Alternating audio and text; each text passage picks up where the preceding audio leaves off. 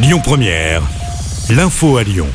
Bonsoir à tous. À la une de l'actu, un camion hors gabarit est venu s'encastrer sous le tunnel de la Villette à Pardieu. L'accident s'est produit ce matin, ce qui a causé une coupure de l'axe, le temps d'évacuer le poids lourd. Fin janvier, déjà, un accident identique s'était produit exactement au même endroit. Une femme de 89 ans à l'hôpital après avoir été agressée à Lyon. Les faits se sont produits ce week-end dans le 3 arrondissement. Selon les informations de Lyon Mag, un individu a arraché de force une gourmette en or que portait la victime. Celle-ci a alors chuté au sol. Prise en charge par les secours, elle a eu l'épaule fracturée et a dû être transportée à l'hôpital. Une enquête est en cours pour retrouver le voleur. À Lyon, l'appartement le plus cher de la ville ne l'est plus. 3 450 000 euros. C'était le prix affiché pour ce bien de 216 mètres carrés situé à Confluence.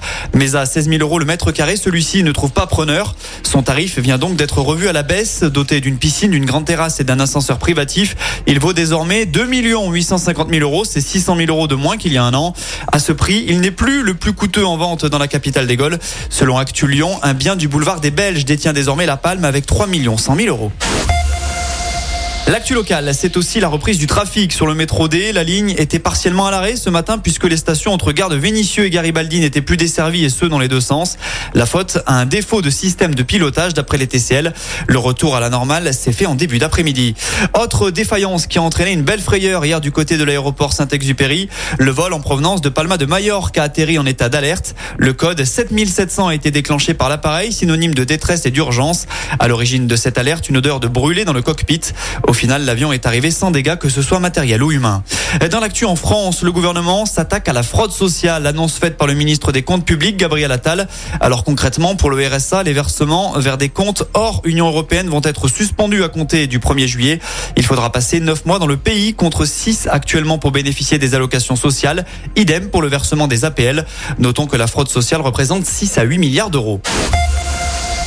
On passe au sport. L'Asvel joue gros ce soir. Réception de Boulogne-Levallois à 20h30. La victoire serait la bienvenue pour les Villeurbanais après la défaite de ce week-end lors du match 1. Rappelons que la première formation a remporté trois succès et qualifié pour la finale. Et puis il y a du tennis à suivre. Suite de Roland Garros aujourd'hui. Rappelons la qualification au forceps hier de Caroline Garcia pour le deuxième tour. La Lyonnaise a difficilement battu la Chinoise Wang en 3-7. Elle affrontera la Russe Anna Blinkova. Cet après-midi, Diane Paris et Océane Dodin se sont aussi qualifiés chez les filles.